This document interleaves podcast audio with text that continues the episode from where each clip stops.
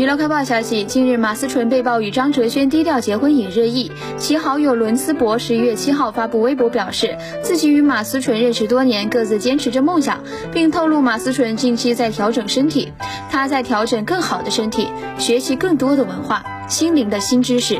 我从一个焦躁、很容易对人产生敌意的心态。被他影响成平静和更多善意的人，我们都在收获着，并喊话大家等等马思纯。所以朋友们等等他吧，都不急，人生还很长。